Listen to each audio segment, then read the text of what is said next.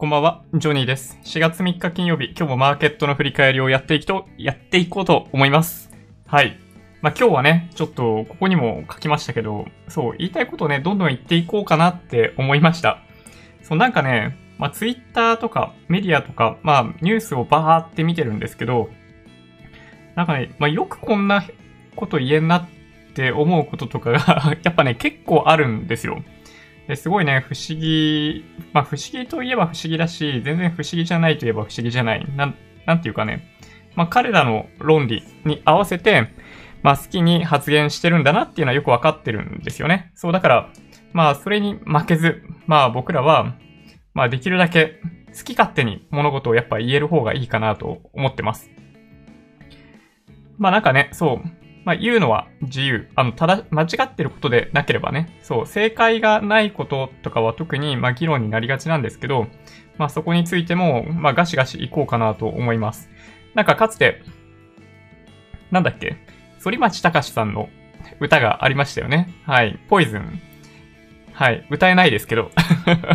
歌うと、ちょっと、あの、その音楽だという風に YouTube に認識されて、あの、収益化できないとか、あのなんか、著作権で問題になる可能性があるんで、歌えないですけど、はい。ありましたよね。言いたいことも言えないなんちゃらってやつね。はい。だったんで、まあ歌わないですけど、言いたいことやっぱね、できるだけ言ってった方が健全かなと思いますね。そう。まあ、建設的に議論をできると僕は一番いいなと思ってるので、そう、できるだけ、嘘偽りなく、この、参加していただいている皆さんにも、あの、ご意見をいただきたいなと思ってます。わからないことは、すべて、できるだけその場で解決でいきましょう。うん。ちょっとじゃあね、そんなノリでいきたいと思います。はい。ちなみになんかマイク見えないってツッコミあるかもしれないんですけど、ここにありますね。はい。ギリギリ見えるか見えないかぐらいのところにあるので、はい。映ってないんですけど、多分大丈夫じゃないかなと思ってますね。はい。じゃあ、そんな感じでマーケットの振り返りからいきましょう。今日も事前に、えーノートを用意しています。はい。ノート用意していて、えー動画説明欄には、そのノート上の記事の URL が貼ってあるので、まあもし興味がある方はそちら見ていただいてもいいんじゃないかなと思います。はい。そっちだけでもいいんじゃないかなみたいな疑惑はありますけどね。はい。じゃあ早速、ね、やってってみましょうかね。はい。うんうん。皆さん、こんばんは。すでに163人の方に来ていただいてます。高評価もすでに12人からいただいてまして、本当にありがたいなと思っております。もっと、いいねしてくれると嬉しいんで、はい、ぜひ、ポチッとクリックしていただけると嬉しいです。はい。皆さん、あれですね、原油、ざわざわしますよね。はい。特に、あのー原油先物 ETF 買っているというお声をいただいていた、えーこのチャンネルのモデレーターも務めていただいている土屋さん、どんな状況なのか正直言うと、皆さん気になってるんじゃないかなと思います。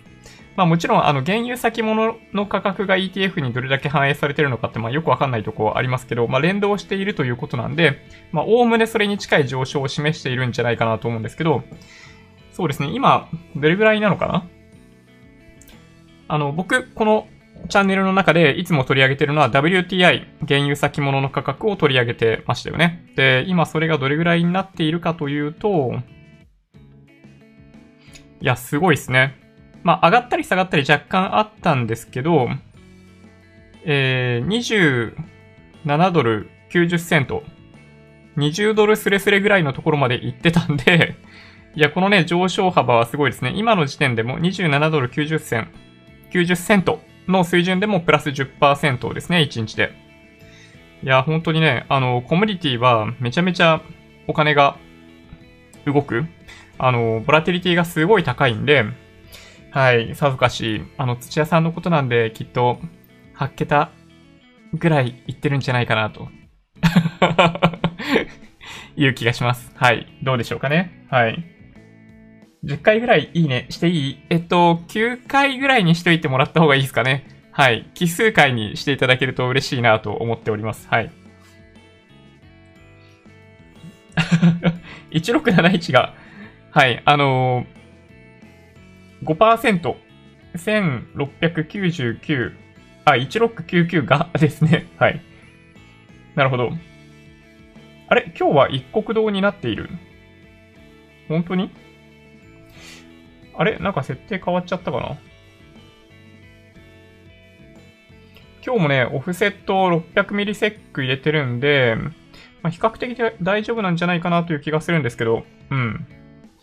ちょっと一旦このまま行こうかな。他の方からもコメントいただいたら、あ、まあ、まあちょっとね、いずれにしても、あの、ライブ中に変更するのは難しいんで、後で、あの、確認します。はい。ちょっと、見づらいとか、聞きづらいとかあったら大変申し訳ないですが、はい。よろしくお願いします。じゃあ、そんな感じで行ってみましょうかね。はい。その、記事の通りでもあるんですけど、よいしょ。うん。これですね。はい。昨日の夜のトランプさんのツイート一つで、原油先物価格急騰。で、これね、そのツイートしかないんですよ。あの、一応ね、あの、まだ、あ、まあ、それだけしかないって言ったら嘘なのかな。あの、一応サウジアラビアが OPEC プラス開催の要請をかけているという話があります。で、それも、まあおそらく、そのアメリカが仲介してサウジアラビアとロシアの関係の、まあ、修復というか協調減産ですよね。一説によれば1000万バレル程度、メディアによっては1500万バレルみたいな水準で減産、まあ、まあ、ある種協調減産が行われるんじゃないかまあ、そのあたりで合意しているんじゃないかという話があったりするんで、まあ、それを手がかりにニューヨーク市場は大幅、大幅に上昇しました。はい。まあ、ただね、あのー、まあ、もともと新規失業保険申請件数、件数 が、ものすごい数だったんで、ネガティブだったんですけど、まあ、結果としては、そのトランプさんのツイート一つで、あの、ニューヨーク、ニューヨークというか、まあ、主要産指数が上昇するという相場になってました。うん。まあ、先にマーケットのサマリだけいきますね。日経平均は17,820円19銭。で、1円47銭高。で、プラスですね。はい。0.01%。で、トピックスが1325.13。マイナス4.74ポイント。マイナス0.36%ですね。で、出来高え14億9000万株、9900万株、まあ、約15億株ですね。売買代金が2兆3600億円、値上がりが467、値下がり1653、変わらず48という風になってます。まあ、安いですね。はい。全体の20 22業種で値下がりかな？はい。というような感じ。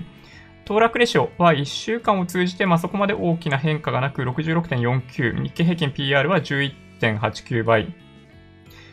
日経平均の PBR は0.87倍ですね。はい。昨日と変わってないです。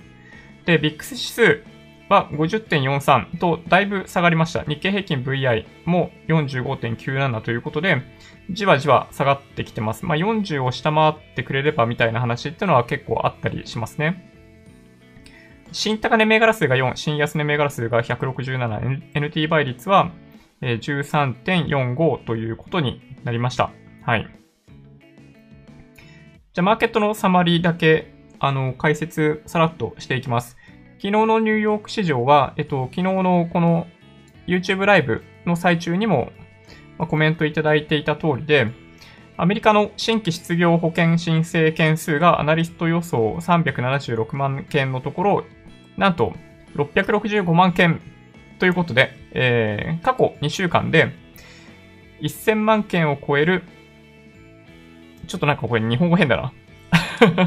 一週、1000万円を超えるという申請件数になったためにネガティブサプライズとなりました。日本語だいぶおかしいね、これね。うん、ちょっと焦って出したからな。はい、失敗しましたね。え一方で、トランプ大統領がサウジアラビアとロシアが、まあ、約1000万バレル、1500万バレルって書いてるところもありますけどね。の減産をする見通しというツイートに反応して急騰。先ほどのネガティブサプライズを、まあ、覆い隠すほどの、まあ、この減産というポジティブサプライズによって、結果的にダウ平均は469ドル高くなって、えー、21,413ドルということになりました。うん。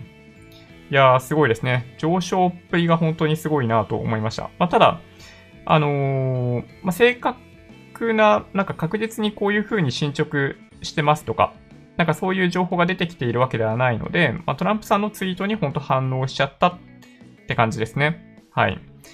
まあ、逆に言うと、その、本当かよ、それみたいなはリアクションが若干マーケット上にもあったので、あの、上がりきれなかったってとこだと思いますね。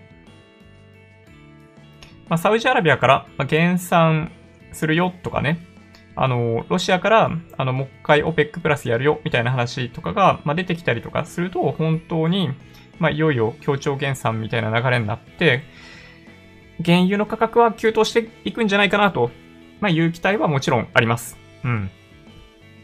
で、ニュース、はい、URL も貼っとくんで、まあ、細かいところは見ていただけるといいんじゃないかなと思いますね。はい。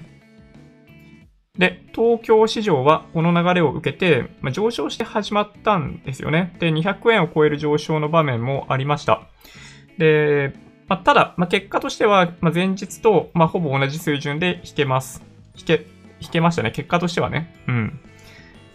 理由を挙げるならば、今晩のアメリカの雇用統計と ISM 非製造業景況指数の発表が控えているということがあるかもしれない。うん。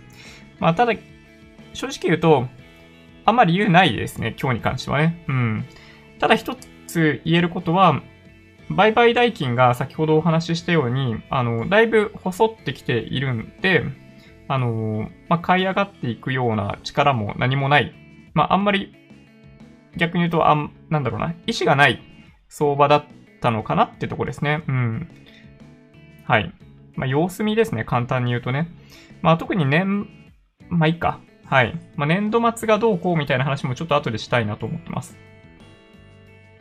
で、日経平均は週間で1569円安、マイナス8.1%、トピックスは134.36ポイント、下落、マイナス9.2%ということで、NT 倍率は再び上昇しました。売買代金は平均で、1日あたりの平均が2兆7000億円まで低下。で、昨日発表されていた先週の投資主体別売買動向。動向の字が違うね。やばいな。焦りすぎだな、これね。外国勢が大幅売り越しとなっており、引き続き警戒感は強い。で、ビックス指数、日経平均 VI いずれも低下、マーケットが少しずつ、えー、落ち着きを取り戻しつつあることを示している。で、個別で見ていくと、富士フィルムですね。はい。何日か前に僕もツイートで出してましたけど、あの、やっぱり引き続き、アビガン、大注目ですね。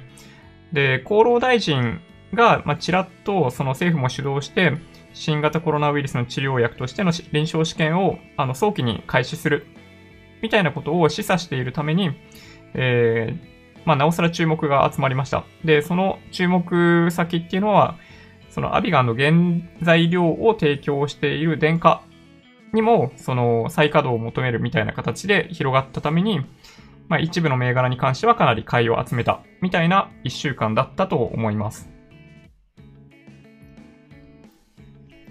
で、国内の新型コロナウイルスの感染者数は今日300人超えました。うん。1日で300人超えということになりました。で、政府は世帯当たり30万円の給付を検討するとしているが、具体的にどのように所得が減ったことを把握するのかなど、詳細はわかりません。うん。足元でお金がなくて困っている人を救うことが目的であると考えられるため迅速に執行されることを望む。これ僕の希望ね。で、大きな痛手を負っているホテル業界、アパホテルが客室を病室として感染者、医療従事者を受け入れることを政府に伝えている。まあこれはね、本当に、あの、経済的にも合理的だと僕は思ってます。で、まあこういった宿泊ホテル業界として、こういった動きが広がると、特に東京など大都市で大問題になりそうな病床不足の解決につながる可能性があるんで、まあ、ガンガンやってもらったらいいんじゃないかなと思います。これウィンウィンだよね、完全に。で、来週のマーケットなんですけど、まあ、あんまりね、状況変わんないといえば変わんないんですけど、まあ、雇用統計によってもしかしたら動くかもしれませんが、引き続き、政府は医療崩壊と経済崩壊の間でのバランスに苦慮していることが想像できるため、週末にも緊急事態宣言をしてもおかしくはないといえばおかしくない。うん。東京市場は引き続き日経平均が先日つけた1万6000円台を下回るかどうかっていうところに注目されるんじゃないかなというところになります。はい。来週の予定とかに関しては、えっと、また週末にお届けしたいなと思っております。はい。そんな感じでしょうかね。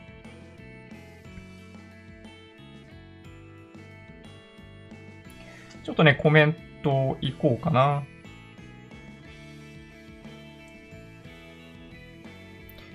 えー、っとですね。声と絵合っている。あ、ありがとうございます。よかった。うん。ちょっとね、お水をいただきますね。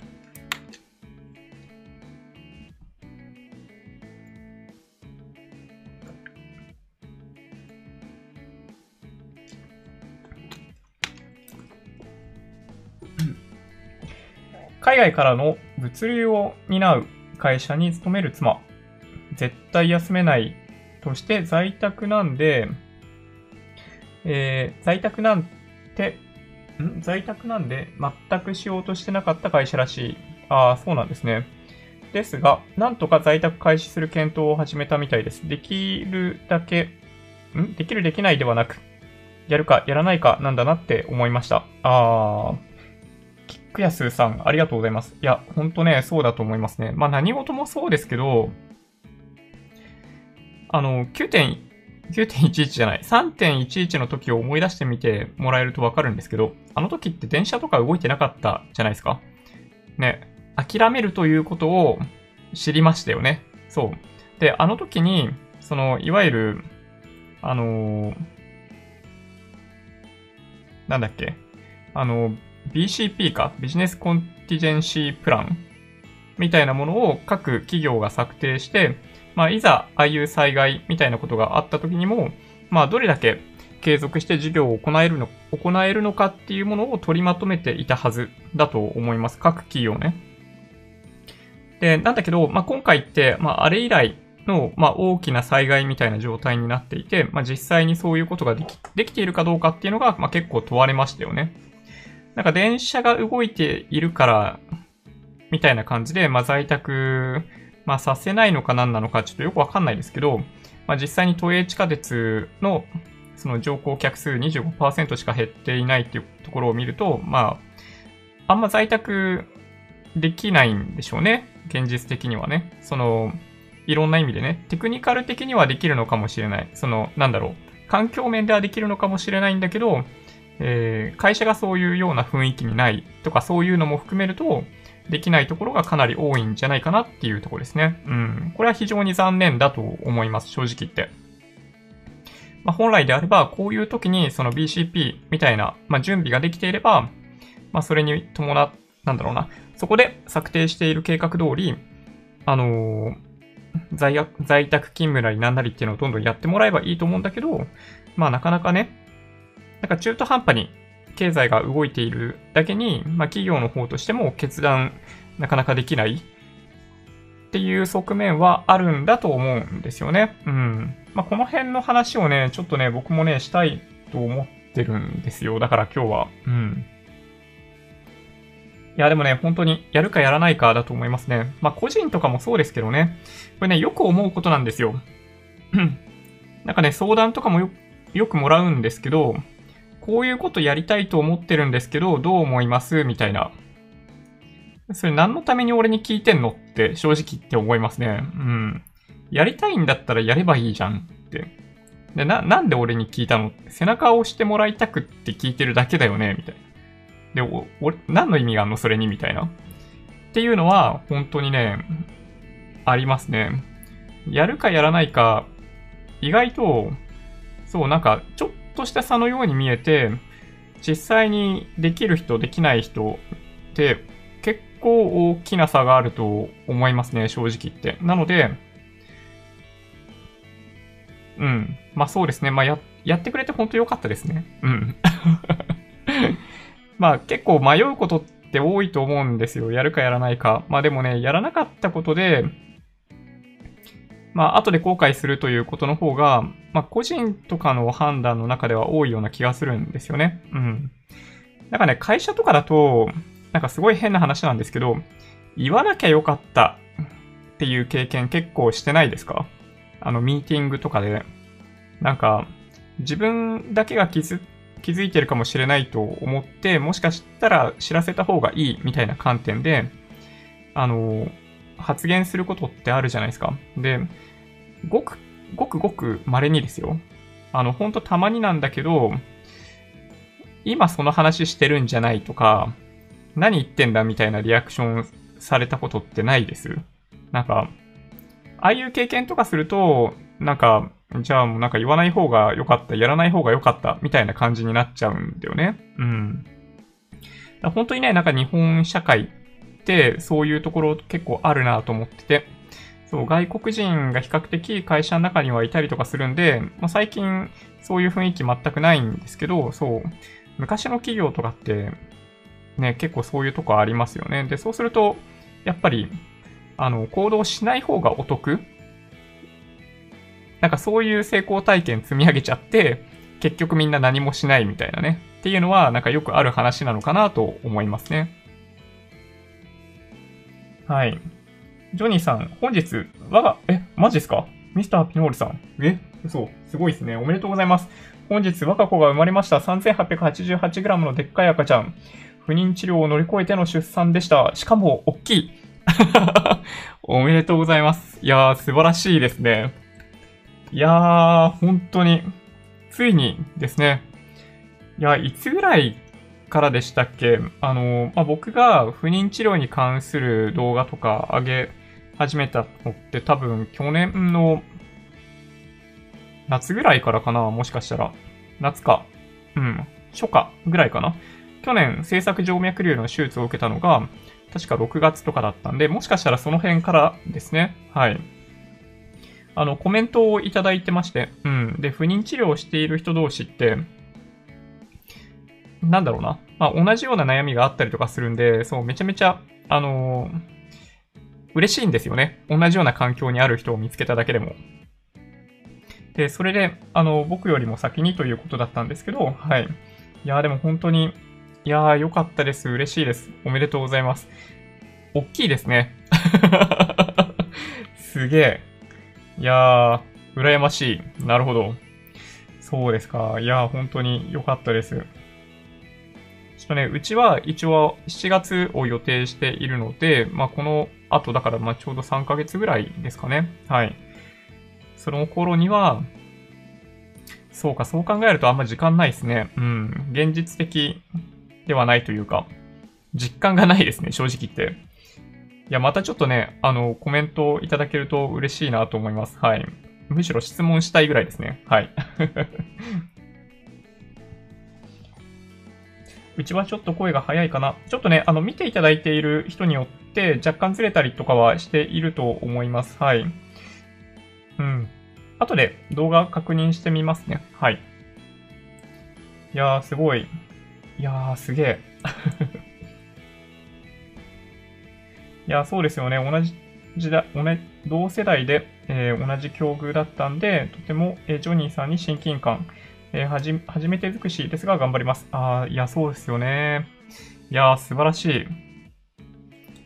ちょっとあと3ヶ月、なんとかうちも無事に行ってくれることをね、あの、日々祈ってますね。はい。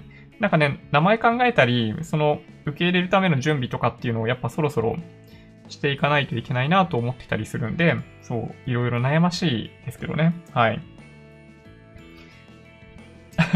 いいですね。ちょっと皆さん、あの、はい。ミスターピノールさんに、はい。ぜひコメントいただけると。いやー、素晴らしい。元気な男の子。ああ、いいですね。いやー、素晴らしい。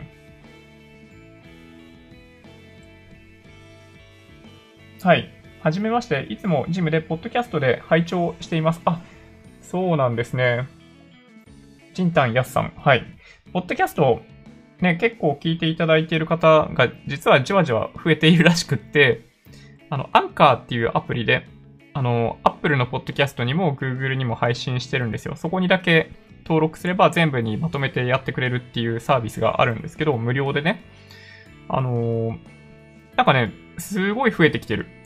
なんか気がついたら、ポッドキャストで聞いてくれているという方が、いや、そうなんですよね。なんか、まあ、数字はちょっとあれなんですけど、そう増えてきてて、うん、驚きますね。本当にね、サブっぽいコンテンツだというふうに、まあ、用意してるんですよ。本当はただ単にね。そうだったんだけど、まあ、やっぱ、まあ、移動しながらとかね、まあ、運転しながらとかで聞いていただいている方っていうのが結構いらっしゃるようで、なんか本当に嬉しいなって思ってます。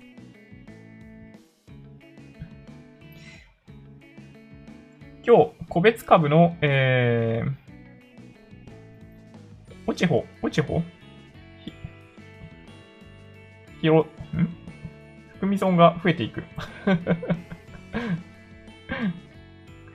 なるほど。まあでも、まあ今は、まあ逆に言うと、まあ相場が全体的に悲観になってるんで、まああんまりそんな、ね、あのー、まあ気にしなく、気にしなくってもって言ったらあれですけどね、うん、いいかなという気はしますけど、どうなんだろう。不妊治療って人工的で心配だったんですが、えー、5体満足、元気いっぱいです。はい。いやー、いいですね。なんかね、不妊治療ってややそういうイメージあるんですけど、なんか実はそういう確率って統計的には高くないみたいですね。なんか問題があって生まれてくるという確率は高くなくって、どちらかというと、あの、年齢の方がやっぱり統計的には綺麗に、その、まあ、一定の確率で、例えばその染色体異常があるとかっていうのがあるみたいですね。そう、だから、まあ、妊娠してしまえば、着床して妊娠ということになってしまえば、実は、あの、例えば顕微授精だったとしても、人工授精であったとしても、自然の受精であったとしても、あの、まあ、確率的にはあんまり変わんないみたいですね。うん。いやー、本当にね。いやー、素晴らしい。うん。いや、本当子供は日本の宝ですね。ちょっとみんなでおんぶに抱っこみたいになってしまいがちなんで、そう、やっぱり、あの、少子化対策ですよ。うん。ね、減産合意、減産、減産。あ、もう他にもあるタイポがあるってことですかね。いや、ちょっとね、慌てて書きすぎなんだよね。多分ね。はい。失礼しました。いやー、すごいな。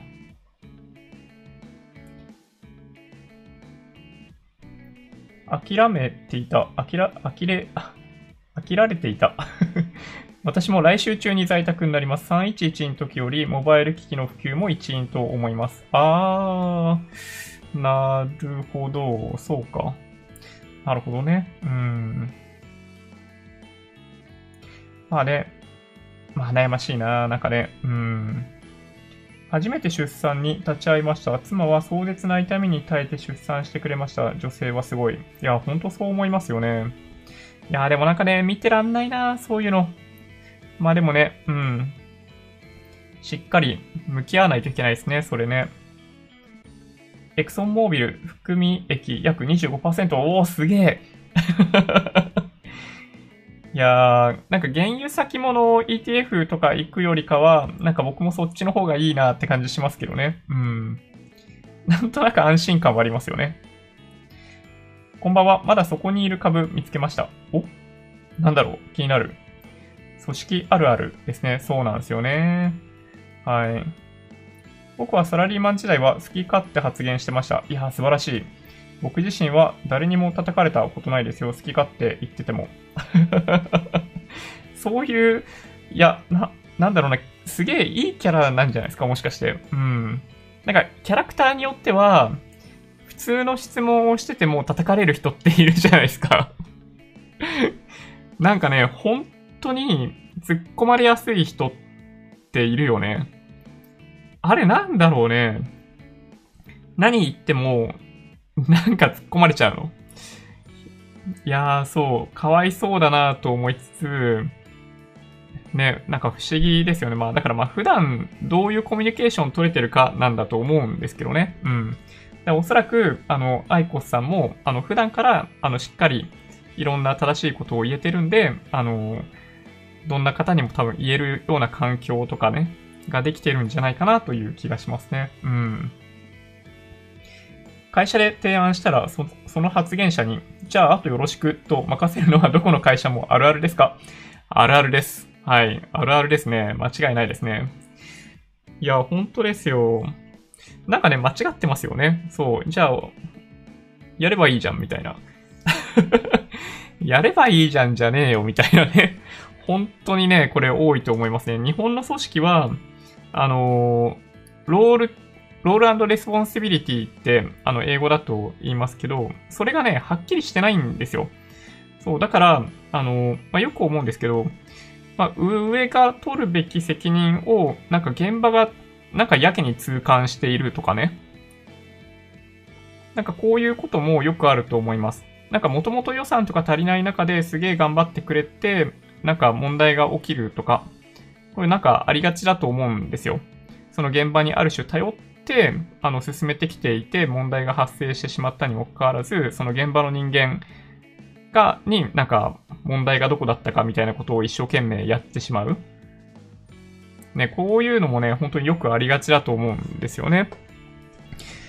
いやー、そうなんですよね。うん。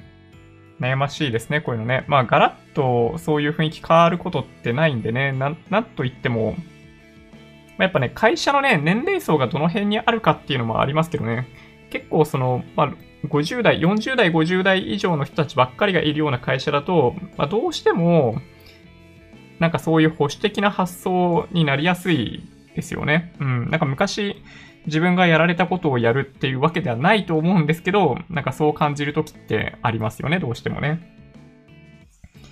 今の会社、研究所も、えー、当面原則在宅することになりました。あ、そうなんですね。実験系なんで、あー、難しいですね。装置がないと何もできず在宅するのもきついですが、原則在宅にしてました。なるほど。研究所の所長は今日のキックオフで、えー、社員社員家族の健康第一、そしてこの何もできない間にデータまとめや論文書くなり、今後の展望を考えてくれと。ああ、素晴らしいですね。いやそういうのを、あの、なんだろう、明確に伝えてくれるって嬉しいですよね。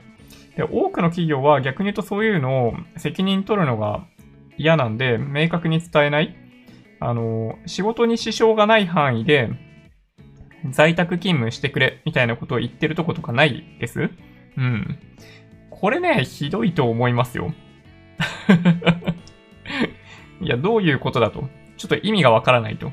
何を優先していいのかわかんないっていうね、そう質問がおそらく現場から来るんじゃないかなという気気がしますけど、はい、すごいあるあるだと思いますね。はい。あ、マサイさん、こんばんは、ワンダフル。そんな奴いたら、俺はガチ切れして詰める。声は荒げないけど、上司でも先輩でも詰める。ああ、いいですね。正しいですよ。正しいことをやるって、ね、いいですよね。うん。そう、誰に対しても裏を表なく、まあ、主張できるっていうのは本当にね、素晴らしい。まあ、僕ね、実はね、あの、あんまり得意じゃないんですよ。何かっていうと、あの、なんて言えばいいのかな。なんか、まあ、ビビリなんですよね、簡単に言うと。で、1個上ぐらいの人とかだったら大丈夫なんですけど、飛び越えたりとかすると、そう、なんかね、僕ね、なかなかうまく、いつものように主張することができない。うん。2個3個上とかだったりすると、そうほんとね、なかなかそういう主張とかできない。あ、まあ、でもね、1個2個上ぐらい、2個上ぐらいが一番苦手かな、そういう意味でいくと。なんかとてつもなく上の人になると、なんか逆に自分の評価とか関係ないから、まあ、いっかみたいな感じになってくるんだけど、そう。中途半端になんか利害関係みたいな感じの距離感だと、そう、なんか一番、なんかね、そう、僕あんまりね、うまく言えなかったりするんですよね、そういうの。これね、悩みです。はい。昔からの悩みですね。はい。まあ、もともと人前で話すのすごい苦手なんで、まあ、っていうのを言い訳にしてちゃいけないんですよね。はい。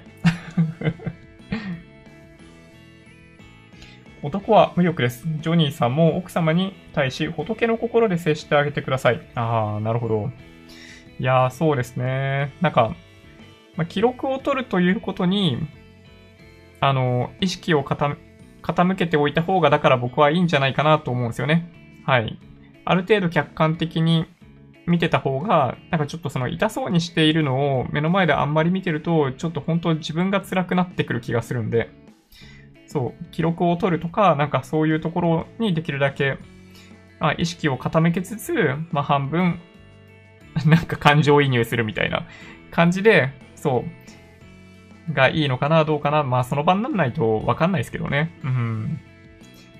いや、これはね、ほんとね、悩ましい。なんか今でも、やっぱね、そう、家族が辛そうにしているところとかね、見ると本当に辛いよね。うん。いや、本当に、そう、だから、ね、壮絶に痛いって聞いてるんで、辛いな。うん。10時半か、ちょっと、そうだな、言いたいことをね、言おうと思ってるんですよ。そう、僕もね、言いたいこと言いたいなと思って。うん。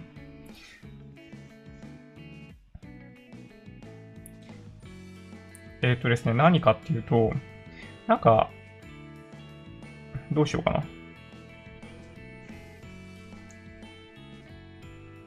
今日ね、ツイッターでも、ツイッターでも一件、えっと、出したんですけど、これですね、1個目は。なんかね、人の命か、経済か、新型コロナ対策で迫られる選択っていう、まあ、コラムが出てたんですよ。ブルームバーグかなんかに出てたコラムで、えっと、なんかね、多分真面目に、まあ、書いてるんですよね、これね。うん。まあ、ツイッターで見た方いらっしゃるかもしれないんですけど、いや、本当にね、コラムでこれを書くことの、なんか価値が本当にどれだけあんだよって正直言って思いましたね。うん。人の命か経済かっていう説問って、まあそもそもが、あの、ナンセンスですよ。軸が違うんで、あの、なんだろう、バランス取りようがないじゃないですか。そう、だから、まあ、何が言いたいかっていうと、まあ、そこで、まあ、ツイッターの中でも話したんですけど、あの、今回の件は人の命なんですよ。最優先は。いずれにしても。で、これが理解できてないと、何を話してもね、あの、話が噛み合わないですね、正直言って。で、緊急事態宣言を、まあ、しても、まあ、そんなに今と状況変わらない気がするんで、僕はしてもいいんじゃないかなと思ってます。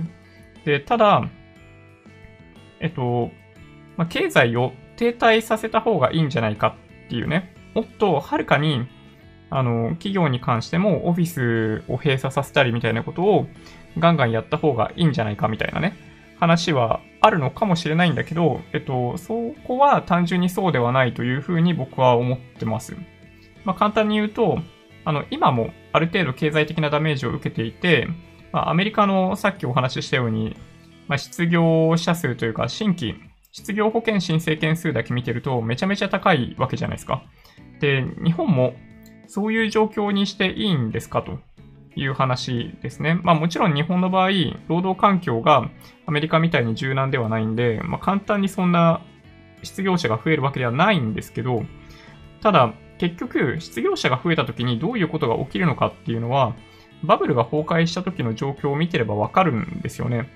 だから、なんかそんなね、あの、まあ、これ書い、そのコラム書いてる人もなんか偉そうな人だったんですけど あの、過去のデータ見てんのかと。いうことを言いたかったですね。自殺者がめちゃめちゃ増えるんですよ。失業率が高くなると。失業率が高くなると、あの、まあ、それに関係するように、自殺してしまう人が本当に、あの、数万人とかになっちゃったりするんですよね。で、この数がとてつもなく大きい、実は。なので、そのコラム書いてる人はもしかしたらまだ気づいていないのかもしれないんですけど、正直言って、人の命問題なんですよ。いずれにしても。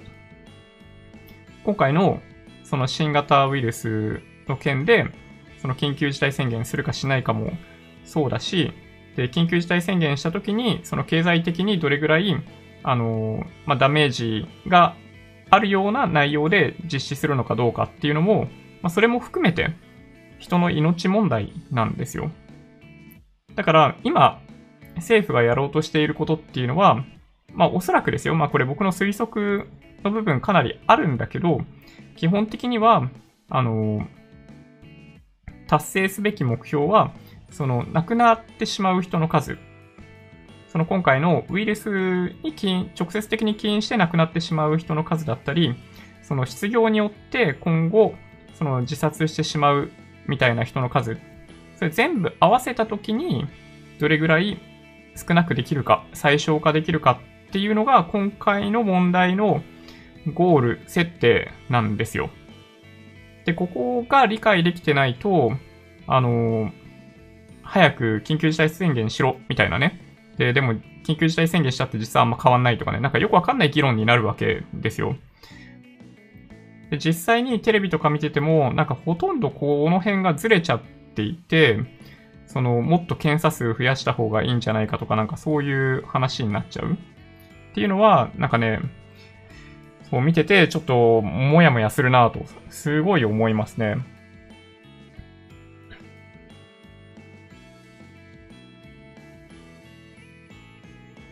はい、そうなんですよね。そう。人の命が一番なのは、そうなんですよ。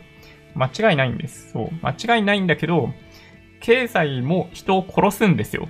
崩壊すると。そう、だから、あのー、まあ、結局、その間のどこで折り合うかっていうのを、まあ、やってるんですよね、簡単に言うと。そう、だから、あの、専門の人たちを呼び集めて、あの、やってるんだと思うんですけど、その日本医師会とかは、その病床をいかに確保するかっていうところが最重要の課題だったりするんで、まあ、彼らの観点と、例えばその経団連とかの観点って、まあ、まるっきり違うんですよね。なので、あの、まあ、難しいと思いますよ。あの、政府はその間で、どういう折り合いをつけて緊急事態宣言をするのか企業に対してこういう要請をするみたいなのを決めるっていうのは本当に難しい舵取りだと思いますね。まあ、マスク2枚っていうのはちょっと、ちょっとよくわかんないけどね。うん。あれはよくわかんないけど、そう。あの、ここを理解せずに、とにかく人の命が大事なんだから、早く緊急事態宣言して、公共交通機関もストップさせろ、みたいなのは、はっきり言って、なんか、なんかディスカッションにすらなってないそ、その最初の問題定義の部分から理解できてない感じですね。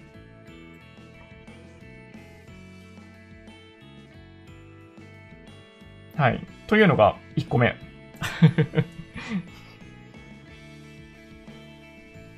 でね、なんかね、今日ね、まあ、今日はね、実は通院で、えー、会社に行ってなかったんで、まあ、時間が、まあ、あるといえばあった。携帯見てる時間があったんで、そう、あの、ニュースとか見たりね、YouTube 見たりとかしてたんですけど、もう一個気になったのがあったんですけど、まあこれはね、とあるメディアで発信している方だったんですけど、まあやばいやばい言ってるわけですよ。今の状況やばいと。で、指数関数的にその感染者増えていると。もうだから、まあ一刻も早くこの状況を、あの、まあ緩和しないと、緩和？あの、なんだろうな、予防していかないといけないんで、できるだけ外出控えて、あの、緊急事態宣言して、みたいなことを、あの、おっしゃってる方が、まあ、いたんですけど、ちょっとね、びっくりしたんですけど、えっと、まあ、その人は、なんか、飲み会行ってたと いう話を別でしていて、えー、っとね、ちょっとね、言葉がな、なくなりましたね、正直言ってね。うん。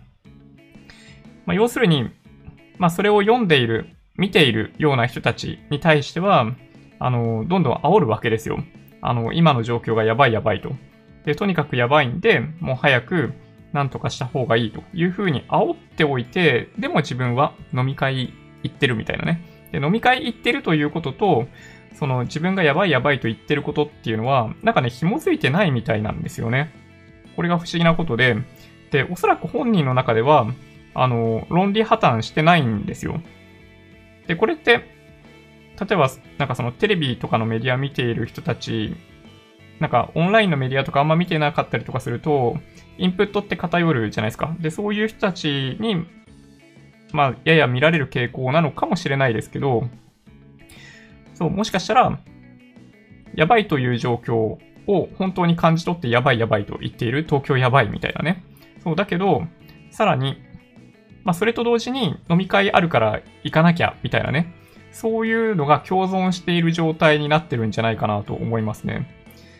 うん。まあでもね、正直言って、あの、その人の発言の信憑性というか信頼性って、なんか失われましたね。うん、非常に残念なんですけど、なんか言ってることとやってることがあまりにも違うっていうのは、もう本当に感じましたね。まあ多分だから今お話ししたように本人の中では別に矛盾っていうものはないんだと思ってる。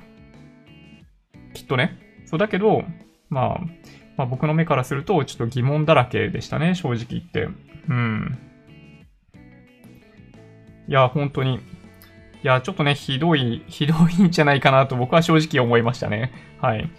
まあそう、うん。まあなんかね、メディアにしても何にしても、だから、ね、まあそういうとこありますよね。うん。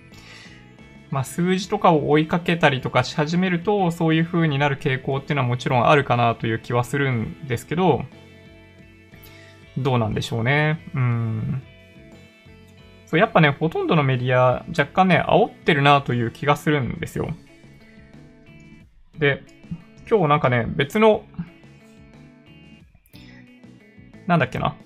えっと、どこ系かな？なんかニュースピックス系かなんかの、まあ、YouTube のチャンネル見てた時の動画かなんかで、まあ、とある、まあ、先生が、その、先日、まあ、全国に先駆けて神奈川県で LINE の調査をやってたじゃないですか。で、まあ、それを見てると、直近その3月のその下旬にかけて、発熱している人が増えているっていうチャートを出してるんですね。こう、まあ大体横ばいから、まあ、やや上がってきていたところが、その3月の後半3連休後に急激に上がっているというチャートを出すんですよ。チャート上はね、ぐーっと上がってるチャートを出すだけど、えっと、実際にね、そのメモリっていうのが、まあ通常グラフの横に書いてあって、何かっていうの分かるようにしとかないといけないじゃないですか。で、そのね、数字がね、めちゃめちゃ小さいの。で、実は、その熱があるって言った人たちの割合って、なんかね、すごい少ない割合なんですよ。で、しかもすごい狭いレンジの中で増えているだけなんだけど、そこをすごい引き伸ばして、すごい引き伸ばして、なんかわざわざこういう風になるチャートを作って持ってきてるっていうのがあって、なんかそういうのを見ると、あの花から正しい情報を伝える気なんてねえんだなというふうにちょっとね、思いましたね。非常になんか残念だったんだけど、なんかどっちかっていうと僕らが知りたいのって、なんかそのパーセンテージ知りたいじゃないですか。実際にどれぐらいの人がサンプルとして調査に協力してくれていて、何パーセントから何パーセントに増えたっていうのが知りたいんだけど、その僕たちが目にするときって、そういう人が作ったチャートを目にするから、なんか、あたかもなんか、すごい急激に増えたかのような、なんか、グラフになってて、まあ、一言で言うとひでえなって思いましたね。で、それを、なんか、ものすごい偉い大学の先生みたいな人がそういうのを作って持ってきてるもんだから、なんか、この人もやっぱり、なんか、煽りなんだなって正直言うと思いましたね。うん。なんか、グラフとか、なんだろうな、まあ、いわゆるチャートって、その何を表現するかによって、どの形のチャートを使うべきかっておのずと決まってくるじゃないですか、基本的には。で、伝えたい内容と、あの、ミスリードしてはいけない内容って大体分かっていて、まあ、その上で、まあ、どういう形で表現しないといけないかっていうのがあるはずなんだけど、そう、その人は自分が主張したいことに合わせるようにチャートを作ってるんじゃないかなと正直言うと、ちょっと思っちゃいましたよね。うん。まあ、っていうのがあったんで、うん、なんかね、ひでえなって思いましたね。はい。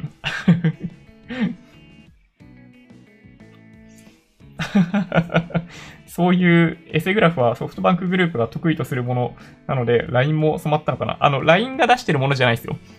LINE はデータを集計しただけなんで、集めただけなんで、LINE はね。はい。LINE ではないです。はい。トラモンニュースの武田さん、ちょっとその人知らないですけど、いや、ほんとね、あの、チャートって事実を表現しているようで、実は、その人が伝えたいことを伝えるための道具に、道具でしかない時っていうのは、やっぱ結構あるんですよ。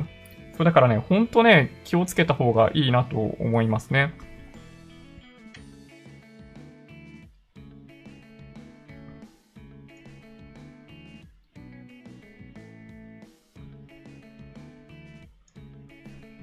で、ちょっとね、次行きましょうか。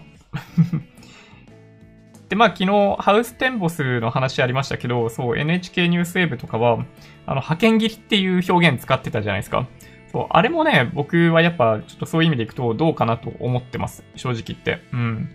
なんで派遣切りっていうの？だって、契約終了したから、その、なんだ、更新しなかったってだけじゃないですか。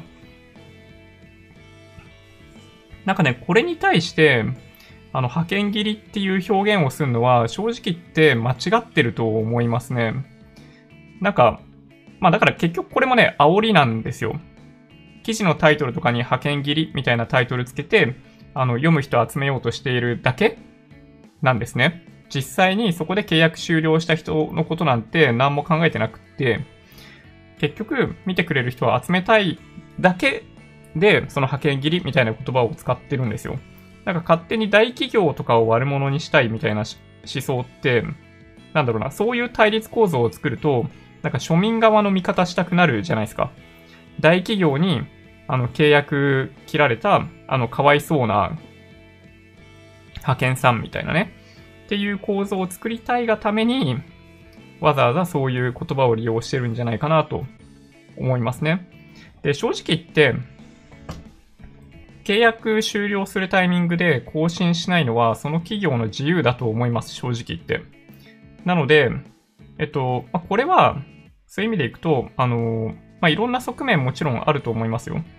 で、もともと派遣さんで、あの、まあ、あんまり賃金も高くなくって、今回仕事を失って生活が困るっていう方ももちろんいるかもしれないし、えっと、まあ、逆に言うと、あの、有期雇用である程度高い給料をもらっってたから、まあ、契約終了しても全然いいか、みたいな人もいると思います。だからこれの問題の根幹は派遣切りをした企業がどうこうではなくって、同一労働同一賃金問題なんですよ、これ。だからその人が、だ同じ仕事をする無期雇用と有期雇用の人がいたら、有期雇用の人の方を、の給料を高くしてあげないといけないわけですね。同じ仕事内容だったら。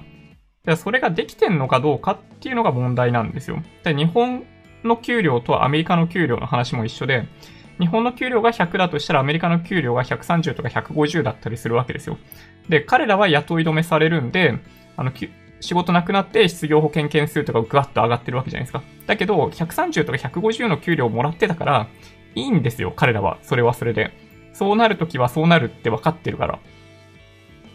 で、それって、だからベースとなっているその同一労働同一賃金みたいなものがきちんとできていたんであれば、あの問題ないわけで、あの、どっちかっていうと、問題の保護先は、あの、派遣切りではなくって、その仕事の内容だったり、それまでの給与水準っていうのが適切だったかどうかっていうだけなんですよね。うん。で、今回に関しては、その政府がいろんな支援策っていうのを企業に対しても示しているんで、あの、まあ、できるだけ雇用を維持するように努めてもらった方がもちろんいいとは思うんだけど、契約終了する契約満了に伴って更新しないっていうのはその企業の自由だと正直言って思いますね。うん。それは、なんか、ある種、有期雇用の人たちにとっても、その、無期雇用の人と比べたときに、なんかより、なんか身軽というか、まあ、いつでも違うまあ、自ら契約更新しないという意思を働かせることができるという意味でも、まあ、自由が、まあ、ある分、まあ、やや高い給料だったみたいなことが、まあ、本質的にはなんか目指す方向性だったんで、まあ、だからこのタイミングまでにその準備ができていなかったんだとしたら、ちょっと不幸だなと思いますね。うん。はい。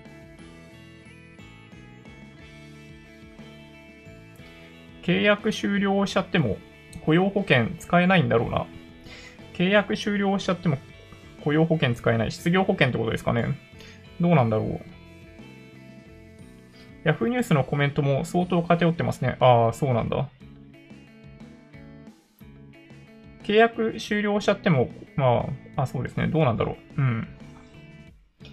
正解。ただ、正社員雇用の、えー、派遣じゃないと、派遣元は絶対に責任は、えー、持たないですね。パーソナーとか。うん、うん。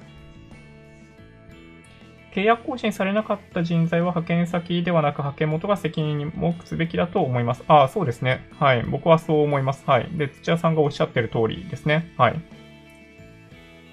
ハウステンボスは契約満了じゃなくて、満了前に途中打ち切ったって記事読みましたよ。あれ？僕昨日読んだのって、どっちかっていうと、契約終了に伴って数十人カットしたって書いてあった気がするんだけどな。それもう一回見てみましょうか。あれ、それ話したのって昨日ですよね。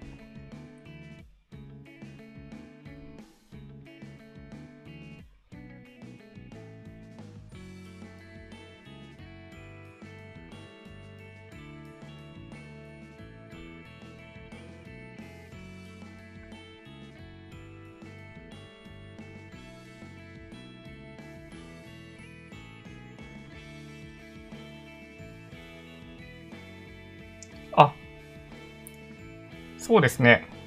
ごめん。嘘ついた。これ、派遣切りという言葉が正しいんですね。だから。で、これ、打ち切りの人がいるんですね、この中に。ちょっと正しい内容でお話ししましょうか。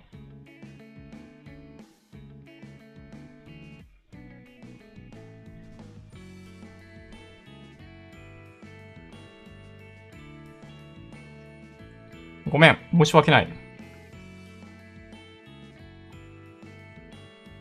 えっと、一斉に打ち切っていたということが分かりました。で、今、2月中旬から今月中旬まで働く契約だった男性、えー、今日で契約終了だと言われた。今月中旬、これ4月中旬までだったんだけど、えっと、このタイミングで契約終了ということになって退去するよう求められたということなんですね。いや、ちょっとね、申し訳ない。僕の方が間違った。うん。そうですね。はい。で、なんか、これ、話をしているみたいですね。いや、ちょっとね、僕自身が間違った情報を言ってしまうと本当にまずいですね。はい。ハウステンボスの件に関しては、大変申し訳ないんですが、えっと、僕が話したことは正しくなくて、えっと、実際に途中で切られている人がいらっしゃる。で、それに対して、えー、雇用を維持する努力っていうものを、まあ、行うということに、えっと、引き続きなっているということですね。ちょっと読んだつもりだったんだけど、間違ってましたね。はい。大変失礼しました。うん。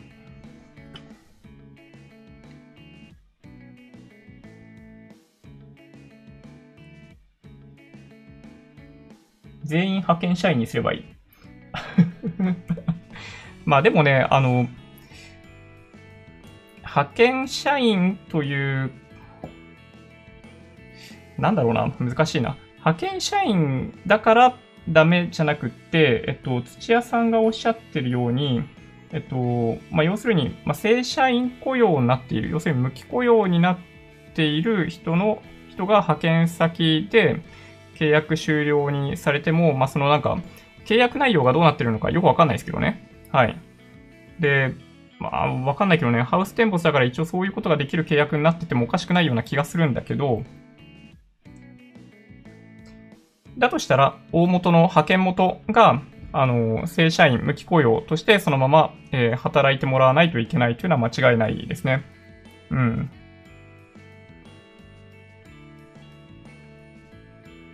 まあ、というのがあるので、まあ、ちょっとね、このね、働き方系の話って若干ややこしくて、その、正社員と非正社員。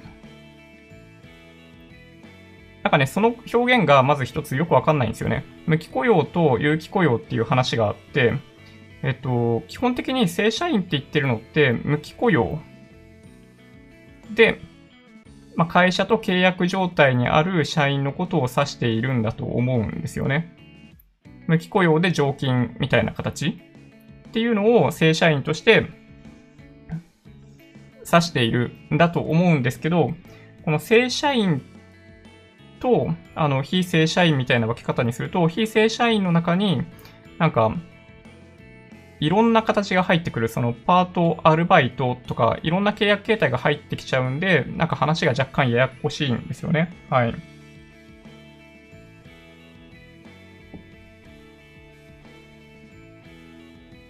版元の中抜きがすごい。ああ、でもそれはそうですね。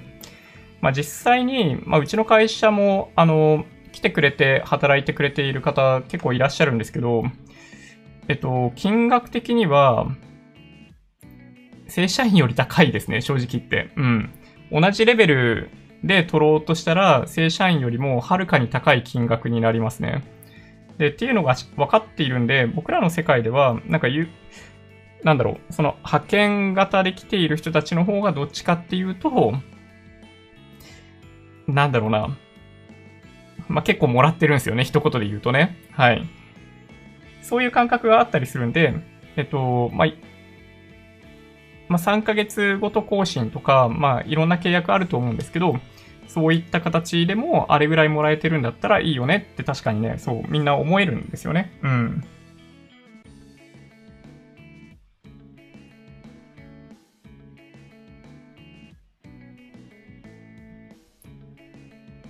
そうですね。あまあ、全員有期雇用にするってことは、まあでもそうすると、あの、経営者側、雇う側と雇われる側の、なんかその立場とかってのが、なんか逆転しちゃったりするんで、まあ、なんかだいぶ悩ましいかなと思いますね。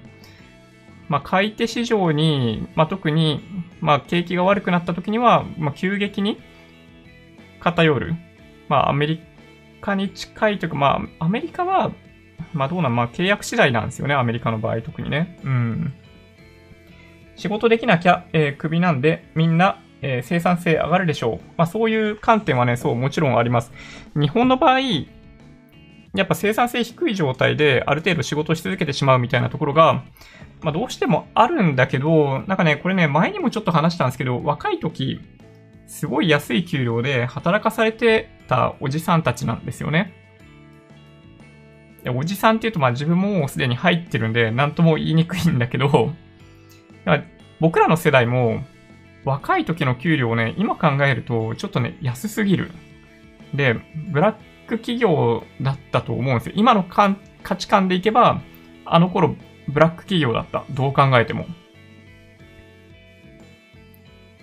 そう、なんかね、あの給料であの働き方して、あれしかもらってない結果としてっていうのは、そう、やっぱね、そういう経験とかしちゃってるもんだから、ある程度、おじさんになった時、まあ、年功序列終身雇用とかだったらね、ある程度の年代を超えると、あんま仕事しなくなるって、まあ、仕組み上そうなるよねって思います。はっきり言って。うん。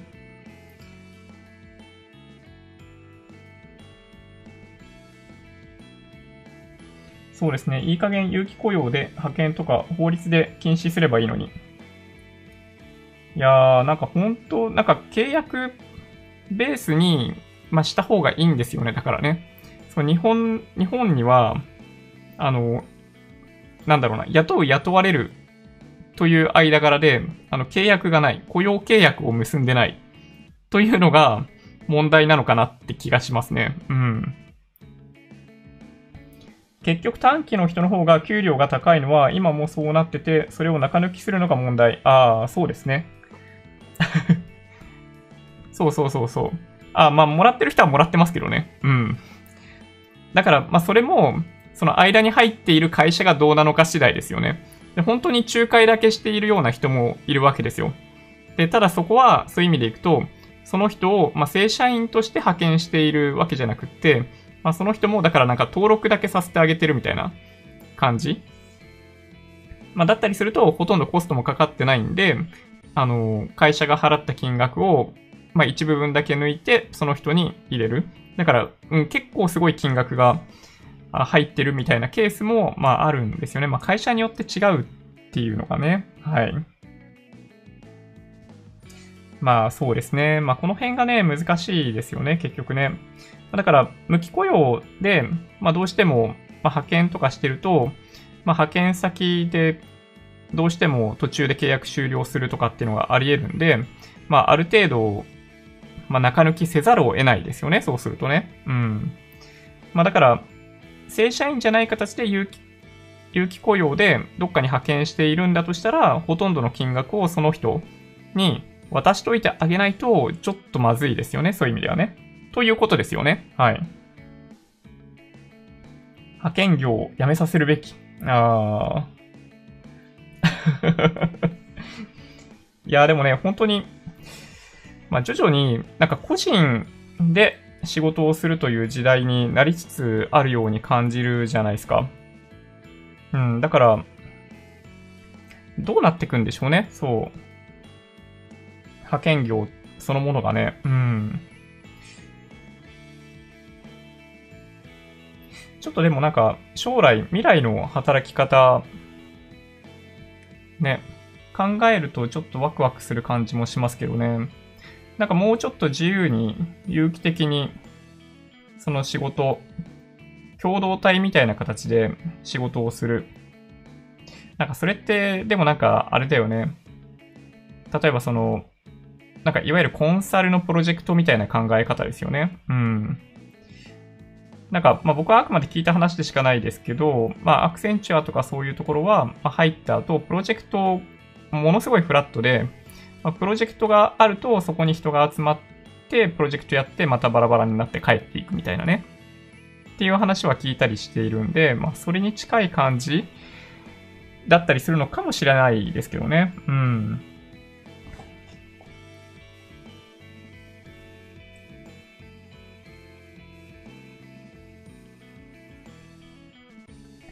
でね、その、えっと、別の動画で1個言っていたもう一つのことですね。こっちの方がいいか。よ、ちょっと待ってください。あ、これ今回の話なんですけどね。給付は効果を最大化できるようにした方がいいんじゃないかっていうことを、まあ、おっしゃってる人がいました。うん。えっと、経済効果を最大化することが目的なんだったら、それでいいんだと思うんですよ。で、ここが、あの、だから、まあ、出発点がもうね、ずれちゃってんだよね。これね、あの、まあ、とある企業の経営者がこういうことを言ってたんですよね。その給付する金額を最大限経済的にぐるぐる回るように、あの、給付すべきなんじゃないかっていうことを、まあ、言ってますと。だけど、まあ、これって、そう、元々の異臭が違う。何が異臭なのかっていうのを確認せずに、なんかディスカッションしてるもんだから、なんかこういう話が出てきちゃうんですよね。うん。だからこれに対して、いやいや、問題はそうじゃないというツッコミも、まあ、その中ではできていなくて、で、今回、なんで、あの、急いでやってるかっていうと、足元で現金なくって、なんか食ってくの困ってるっていう人がいるから早く給付しようよってことなんですよ。と僕は理解してるんですけど、なんか違いますかね？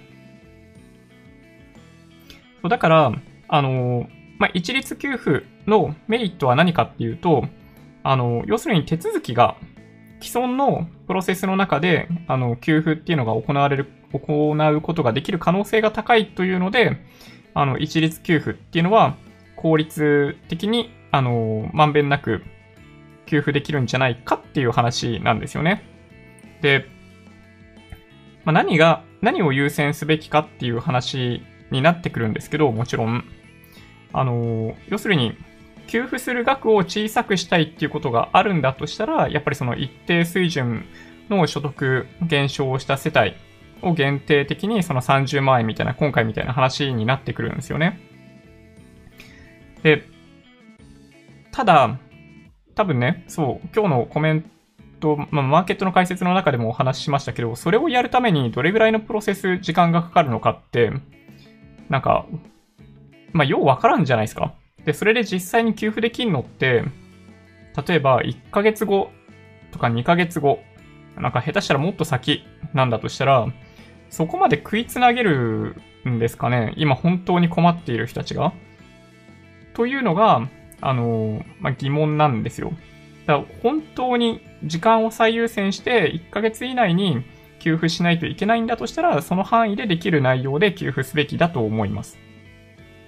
何を優先すべきかっていう、その、元々のなんか優先順位だったり、異臭みたいなものがバラバラの状態で、あの、なんかそのディスカッションの中中で、この質問をしている人もそうだし、その安倍さんのその30万円とかの話に対してツッコミをしている人も、あの、ちょっとずれちゃうといえばずれちゃうんですよね。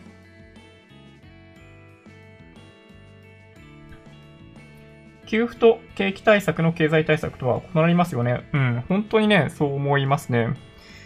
給付は本当に、あの今、生活していて困っている人たちを助けるために給付するんですよ。僕の理解だとね。そう、だから、まあ、結局その所得減少している世帯にって言ってるけど、その所得の減少ってどうやって調べるのかってよくわかんないじゃないですか。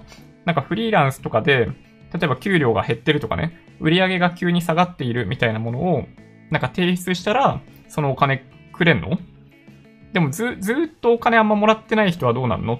とか、あのー、結構疑問ありますよね。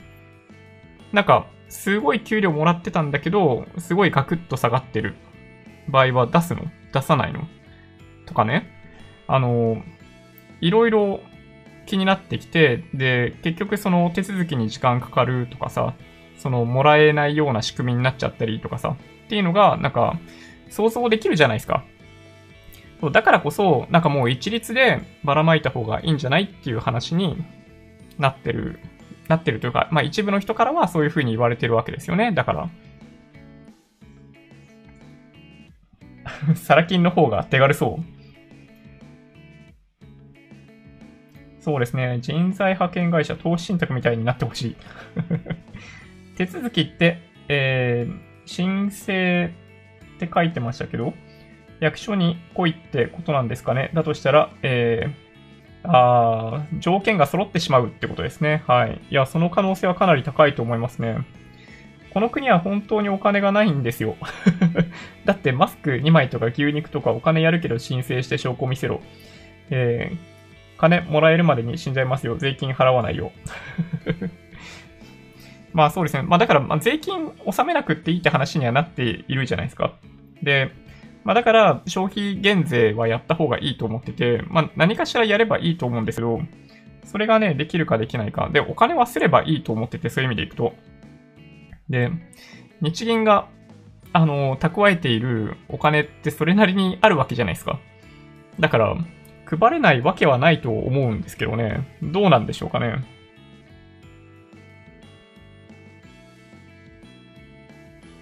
本当に疑問しかない対策で言葉が出なかったです。うん。いや、本当ですよね。あのね、一個気をつけてもらいたいんですけど、そういえば、なんか昨日かなんかに、やっぱツイッターかなんかで出回っていた、なんか、ハッシュタグノーボーダーみたいなしかもそれ、イメージで出回ってたやつって、なんかノーボーダーってね、なんかあれね、ソースがよくわかんないんで、なんかばらまかない方がいいコンテンツのような気がしましたね。うん。誰が最初に言ったものなのかっていうのがよくわかんないイメージが結構いろんな人にリツイートされてたんで、なんかちょっとね、気をつけた方が良さそうでしたね。そういう意味でいくと。そのマスク2枚の話ね。うん。とりあえず一回ベーシッベーシックインカム方式で給付。そう、僕もね、それでいいと思うんだけど、それがなんでできないのかがわかんないですね。フリーランスは、えー、ギャラが2、3ヶ月遅れだから収入の証明難しい。いやー、そうですよね、確かにね。え、ど、どうするんだろうえ、これ、だって見ていたいただいてる方の中にもフリーランスの方とか結構いらっしゃいますよね、だって。で、仕事多分行けないとか、現場に行かないとできない仕事とかも結構あるわけじゃないですか。それ、どうやって証明するんだろうね、確かにね。とりあえず無利子、無担保、無審査で貸付もいいでしょう。あ、そうですね。はい。これね、あの、土屋さんおっしゃる通りですね。うん。それはね、本当にあり。うん。これね、融資じゃ意味ねえじゃんっていう人いるかもしれないんですけど、えっと、無利子無担保で貸し出してくれるんだったら、あの、借金だったとしても、まあ、いつ返しても返さなくてもいいってことでしょそれ。だから、はい。それはね、僕、ありだと思いますね。これ、企業に対してやっているパターンですね。はい。そう。あの、企業は、結構今、じゃ言い方変かもしれないですけど、すげえ金貸してくれるらしいですよ。うん。はい。まあ、大企業は内部留保とかあって、まあ、そういう必要性あんまないのかもしれないですけど、あのね、個人事業とかやっている人とかも、なんか結構お金借りれるって話聞きましたね。そう、本当にね、そうらしいですよ。うん。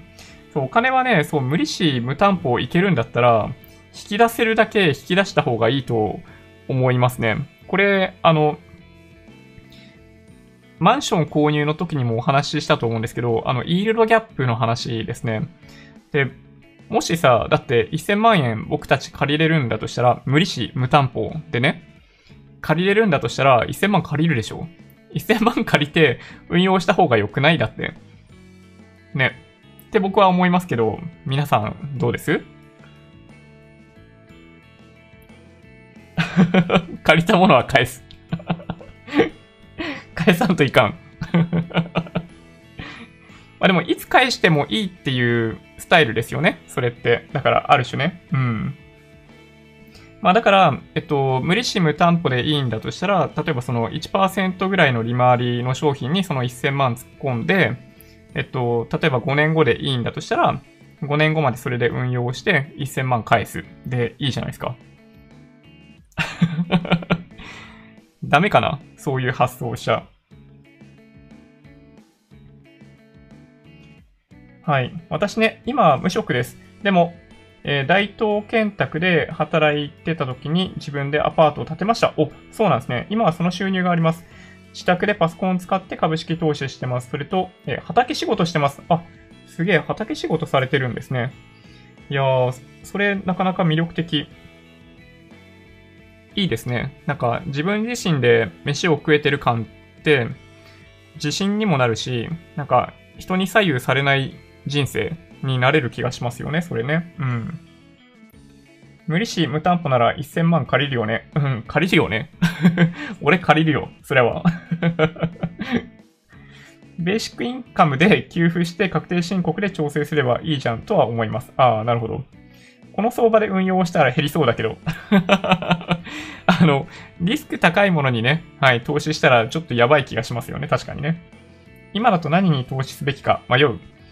うーん、まあ、国内債券とかてか、本当に元本を減らしたくないんだとしたら、あの、まあ、国債とかでもいいですよね。うん。お金借りておいて国債買うとかね、ひどい話ですよね。まあでもまあそんな環境だからこそ、ある程度ね、期間取って、まあ2年とか3年後でいいんだとしたら、まあ多少リスクを取ってもいいのかもしれないですけどね。はい。いつ返してもいい利根川スタイル？あ、何ですか？利根川スタイル？気になる そうですね。コロナで何一つ困ってないけど無利子無担保なら上限まで借りるわ。ね、そうですよね。はい。僕も全力で借りに行きますね、それはね。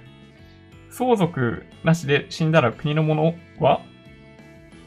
あー、あ、でもそれは、あの、債権債務も相続対象になるはずですね、基本的には。あ、相続なしになったらどうなるか？あそのまま没収されんじゃないかな。相続人なかった時の資産ってどうなるんでしたっけ？ね。まあ、それと基本的には同じなのかなって気がしますね。企業向けに出資枠来週にも、えー、取りまとめということですからね、貸してくれそう。ね、本当ですよね。ペーパーカンパニー作ろう。まあ、何かしら出さないといけないとは思いますよ。その、借りるためにはね。はい。だと思うけど、そう、そう、結構ね、借りれるらしいですよ、今。企業はね。はい。だから、中小企業は、あのー、借りた方がいいと思いますね。正直言って借りた方がいいと思う。うん。そう、なんかね、僕が聞いた感じだと、本当にね、数千万とかじゃなくて、あの、億ぐらい借りたりできる、あの、企業によっては、みたいな話も、なんかちらっと聞きましたよ。うん。あー、開示に出てくるんですね。そうなんだ。こんばんは。相続人いなければ国庫ですね。あー、やっぱそうですよね。はい。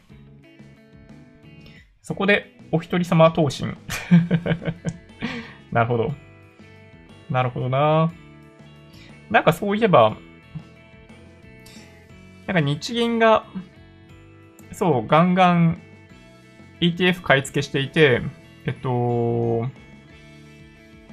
なんだろうな、倒産の危機みたいなことになったらどうするんだみたいな話、若干ありましたけど、皆さん、あれどう思います？僕は、まあそもそも、債務超過になんてならないと思うし、なんだろうね。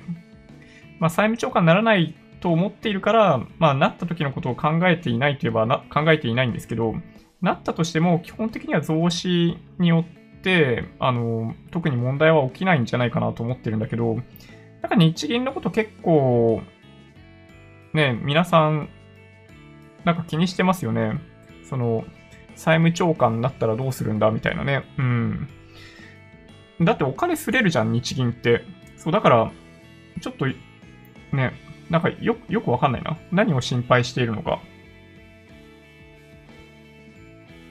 企業と個人事業は違う？いや、ちょっとね、わかんないですね。個人事業でももしかしたら借りれるかもしれないですけど、わかんないですね、正直言って。うん。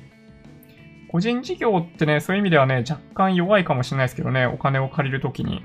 うん。この相場はうまく乗れてる、えー、2末から3末までなかなかの資産増できてる。圧倒的。すごいじゃないですか。アイコスさんそうなんですね。いやー、気になる。え、ど、どんなもの買ってるんですか？ちなみに。気になりますね、なんかね。事業を起こそうとあちこち回ったんですが、えー、若者、女性、老人限定ばかりで、呆れて帰ってきたことがあります。おっさん差別やろ。ああ、そうなんですか？へえ、そうなんですね。なるほど。まあでもすごいですね。事業を起こそうと思っていろいろ回ったって、それ回るだけでも結構さ、なんかそういうめんどくさいことをやれるかどうかって、なんか差が出ますよね。うん、これね、すごいよく思いますね。めんどくさいことやれる人ってやっぱすごいなと思ってて、僕も結構ね、サボりがちなんですよ。だから今、あの、最初に途中で僕ノートに書いてるブログみたいなやつ見せましたけど、あれね、毎日あの、もうちょっとめんどくさいんですよ。だけど、あの、こう1時間確保して、あれ書くのを毎日続けるっていうのを、ちょっとね、しばらくやりたいんですよね。なんとかして。めんどくさいんだけど、まあ、ああいうのを、やっぱ資産性があるといえば資産性があるんで、その SEO とかそういう意味でやっぱ効果がある。で、なんか YouTube ってそういう意味では、あの、なかなか、なんだろうな。ブログみたいなものってじわーっと資産性積み上がっていくんですよ。本当に。地立も、本当の意味で地立も。で、YouTube って YouTube 側のその SEO によって、まあ、スタート時が実は高いんですよ。見られることがね。で、まあもちろんタイミングによっては途中からまた跳ねたりっていうのもあるんですけど、やっぱね、あのー、多面的なメディアを使って、うん、いかないとなかなか視聴者数とか登録者数増えないんだろうなというふうに思ってて、そのめんどくさいことをね、やっぱやってこうと。一生懸命ね。って思ってるんですよ。そう、だから今、コメントいただいたように、その事業を起こそうと、その、全国いろんなとこあちこち回って話聞いてとかやってたっていうのは、なんかそれだけでやっぱすげえなって僕は思いますね。うん。やっぱね、めんどくさいことってみんなやりたがんないんですよ。そう、だから、あの、めんどくさいことは、なんだろう。やるだけの価値があると思いますね。うん。あんまりね、競合がいない可能性がある。まあ、いないことはないんだけどね。はい。みんなが被害を受けているんだから、まずは当面しのぐために一律10万円、子供5万円。その後の V 字回復のために消費税を数年間でも0か5%にする。そうですね。はい。僕もね、それね、賛成ですね。てか、すぐや、やればいいじゃんって思うんだけど、何なんだろうね。まあ僕も、そんな急に消費税変えられたら、会社としては結構大変っちゃ大変だよ。だけど、なんとかなりますよ、きっと。なんとかなる。うん。だから、ここは経済のためだと思って、そう、そういうのをやってくれてもいいんじゃないかなと正直って思いますけどね。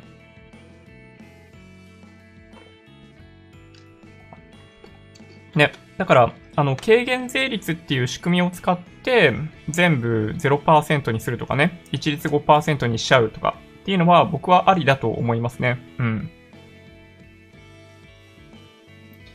実際、日本銀行券は増やしてないんですけどね。ああ。スタバの席、間隔開いてましたか？スタバの席、間隔開いてましたか？ああ、なんか間隔広げて、なんか出してる、ん？席を配置してるっていうのは連絡来てましたね。ちょっとわかんないですね。最近スタバあんま行ってないんで、どうなんだろう。今はとにかく難しい相場ですね。原油が基準かな？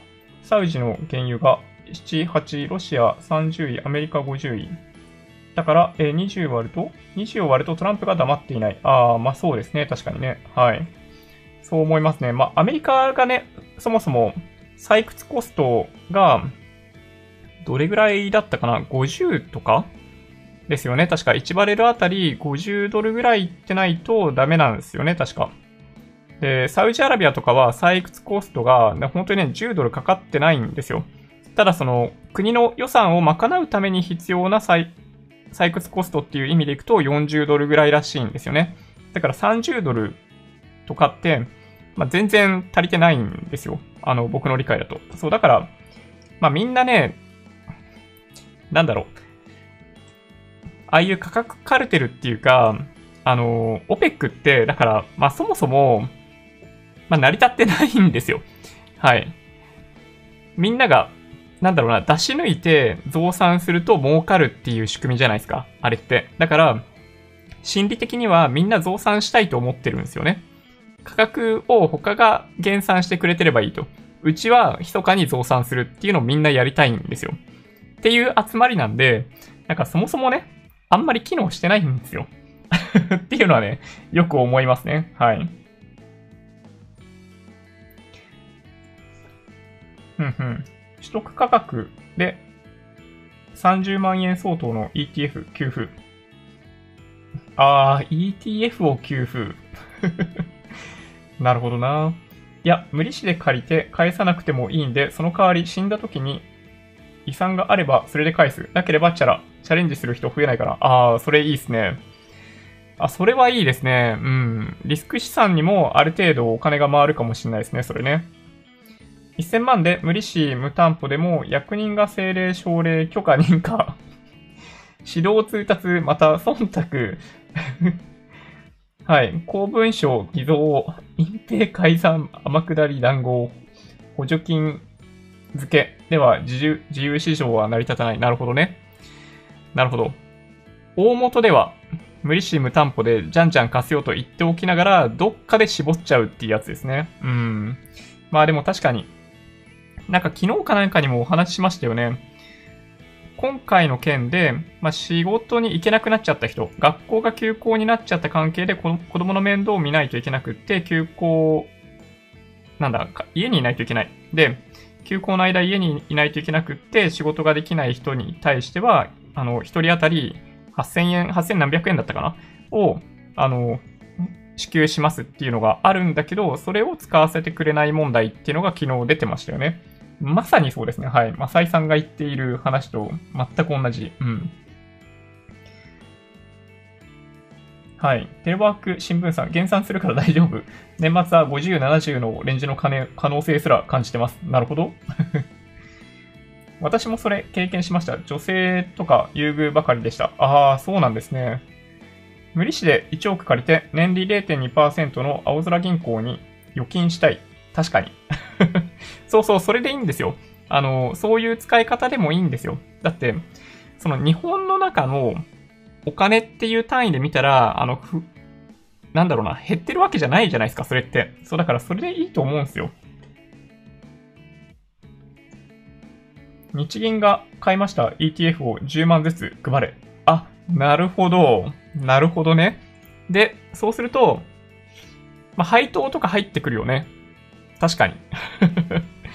ああ、なるほど。そういうやり方もあるかも。うん。そうなってほしい。ガソリン安い方がいいですけど。うん、そうですね。ガソリンだけ見るとね、そうなんですよね。私も起業家セミナーたくさん通いました。無料のイベントに行って勉強して起業しました。ああ、そうなんですね。いやー、そういうのね、そう、そういう苦労をしている人たちって、やっぱね、そこにはやっぱストーリーがあるんですよ。で、そこに、なんか重要なエッセンスがあるんですよね。あの仕事とか事業とか起こしたりうまくいったりっていうことに関する。いや、そう。だからね、主としてサラリーマンをやっているような僕みたいな人っていうのは 全然ダメダメですよ。だからそういう意味でいくと、どんなに小さな事業とか会社だったとしても、自分自身でやったことがある人には、絶対にサラリーマンは叶わないと思いますね。そういう意味でいくと。いやー、本当に間違いない。うん。いやー、本当ですね。なんかね、今こそケインズ経済学。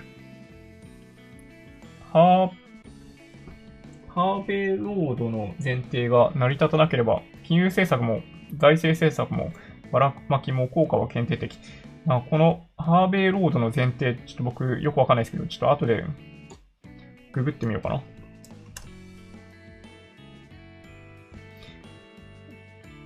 ケインズ経済経済学において、政府は民間経済主体に比べて、経済政策の立案能力、実行能力に優れているという仮説。ああ、そうなんですね。まあ、それはなんか経験的にそうだなって感じはしますよね。増税と政府の裁量権拡大を正当化する検閲経済学を批判する意味で使われることが多い。なるほど。なんか何の根拠もないけど、安倍さんコロナなりそうだな。あの、ムーアの法則っていうのがあってですね、えっ、ー、と、そういう話が出てくると必ずなるんですよね。うん。まあでもね、あの、国民の1%が感染してもおかしくないと僕思ってますよ。そういう意味でいくと。で、今やってることって、その、山の高さを低くする。こっちから書いた方がいい。山の高さを低くする。何もしないとガッて上がって医療崩壊が起きちゃうところの山の高さを低くするために、まあ、逆に言うと長引かせるっていうことをやってるんですよね。そうだけど、あの、もうすでに市中感染者増えていて、ある程度一定の割合で感染してもおかしくないと思いますね。で、その武漢の話とかっていうのを見ていると、やっぱ1%感染してもおかしくない。で、これは日本っていうよりかは全世界的にですね、で昨日お話ししたように、あの、まあ、大体だから、まあ、1億人ぐらい感染するかもしれないし、そのうちの1%ないし2%が死亡してしまうんだとしたら、まあ、200万人っていうことが考えられますよね。日本国内で見てみると、だから、まあ、100万人感染して、まあ、日本の場合、あの、医療崩壊とか起きないんで、まあ、平均1%ぐらいかもしれないんですけど、まあ、だとしたら1万人ですよね。うん。で、この数字ってのが本当に、まあ、リアリティ持ってくると結構怖いんですけど、あの、さっき言ってた、その経済とのバランス経済で失業数が増えたときに、その亡くなってしまう自殺者数、自殺者数、ちょっとね、したったらずで、すごい言いにくいんだけど この数が、そう、急激にその5000人とか増えてきちゃうと、結局その年単位でその高い水準を維持しちゃうんで、あ、どっちが良かったんだっけな、みたいな感じになってくるんですよね。うん。ガソリン供給 大変です。うん。銀行の普通預金の利息がマイナスになったら、確かに。女性なら優遇とかおかしいそうですね。泉佐野市では、ふるさと納税判決が見直しになりそう。あ、そうなんですね。ふるさと納税制度の対象から大阪泉佐野市除外した総務省の決定は違法として市が取り消しを求めた裁判で、最高裁判所は判断を変更する際に必要な弁論を6月2日に開くことを決めました。これにより、泉佐野市の訴えを退けた、えー、大阪高等裁判所の判決が見直される可能性が出てきました。あ、僕はちょっとほっとしましたね。うん。マサイさん、ありがとうございます。それ僕まだ見てなかったというか、あれ？それ流れてきてました？もしかしてニュースで。だんだんそのニュースみんな興味なくなってきちゃってんのかな？ね。いやー、びっくり。いや、そうなんですよね。なんかね、そう、あの裁判は僕もちょっとね、気にしてました。そう。で、なんだっけ？まあ、こんな話もありますよね。所得が減った人にだけ給付すればいいんじゃ。そう。それがね、さらっとできるんだったらいいんですよ。こういう質問もいただくんですけど、それね、サクッと処理して給付できんだったらいいんですよ。ほんとね、言うはやすし、で、行うはがたしですね、まさにこれ。で、最初の問題に変えるんですよ。このイシューって何なんだっけ？っていう原点に戻るんですよね。で、なんかね、こういう考え方って、あの、いわゆるクリティカルシンキングっていう考え方なので、なんかもしトレーニングをしたいという方がいらっしゃったら、なんかそういう本売ってる、売ってるし、あの、なんだろうな、セミナーみたいなのもあったりするんで、はい、取っていただけるといいかもしれないですね。はい。なんか僕はね、昔、もう10年以上前になりますけど、グロービスのクリティカルシンキングの講座を取ったことがあるんですよ。まあそこで叩き込まれましたね。鬼なんですよ。その講座、鬼で。すげえ大変なんですけど、そう。ただそこでやったことはやっぱね、結構身になってますね。うん。やっぱね、一周が何なのかっていうことのタイミングで、それがずれちゃうと、あの、どんなディスカッションをしても、なんかちゃんとした答え出ないですね。うん。まあだから、まあ、会社とかでのディスカッションもそうですけど、まあよくありがちですよね。うん。最初の原点の時点でずれちゃってるっていうのが。で、それを防ぐために、そう、このイシューって何なんだっけって話をしないといけないですね。なので、この所得が減った人にだけ給付すればいいんじゃっていうのは、えっと、この問題って何なんだっけっていうのによって変わってきますと。給付額を最小化したいんだったら、時間かけて給付すればいいんじゃないですかっていう話ですね。はい。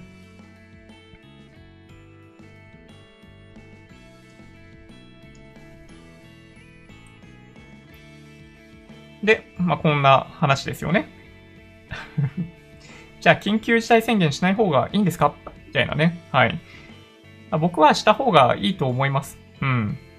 なんかね、やっぱね、あの、日本の場合、個人も法人も自主自主性に任せようとすると、なかなかその判断ってうまくいかない過去のやっぱり、まあ、惰性で判断をしてしまう可能性がやっぱ高くて、まあ今現在もそうなってると思うんですよね。で、まあ、まあ、K1 みたいなイベントも、やっぱあれ、なんだろうな、あの団体を責めることってそういう意味ではやっぱできなくって、だって、開催できるんだもんね。うん。で、まあもちろんそこで、感染が広がったりみたいなことがあったら、すごい後で批判とかされるかもしれない。で、結果的にあそこで広がったって話になってないんで、まあ彼らは助かったみたいな感じかもしれないけど、まあだって開催できるんだもんね。そう。国から強い意味で、あの、そういうイベントやめなさいっていう風に通達が出ているわけではないんで、そう。あの、どっちかっていうと、彼ら的にはキャッシュフローの方が重要なんですよ。当たり前ですけど。だってそれダメだったら、だって会社潰れるでしょ下手したら。ああいうとこってね。そう。だからやるんですよ。うん。つまり、日本の場合、自主的に自分たちどうすべきかっていうのを考えたとしても、あの、基本的には自分たちの論理のもとに判断せざるを得ない。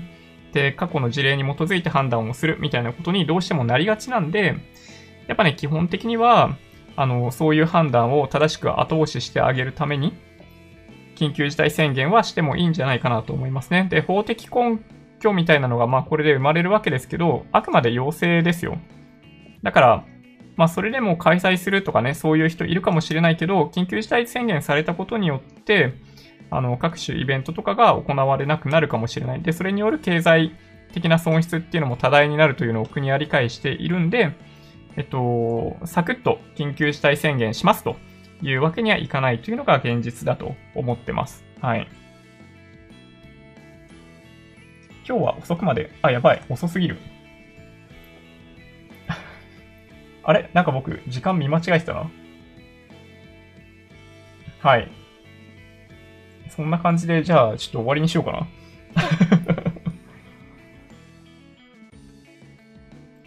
そうですね。失礼しました。はい。菊安さんでいいのかな？はい。本当に、あの、コメントありがとうございます。助かりました。じゃあ、まあ、そんなわけで、あの、いろいろ、まあ、言いたいことどんどん言っていこうかなと思います。はい。あの、自分が間違ってたところありますけど、間違ってたら、ごめん。申し訳ない。うん。じゃあ、そんなわけで、ちょっとね、また、週末に関しては、えー、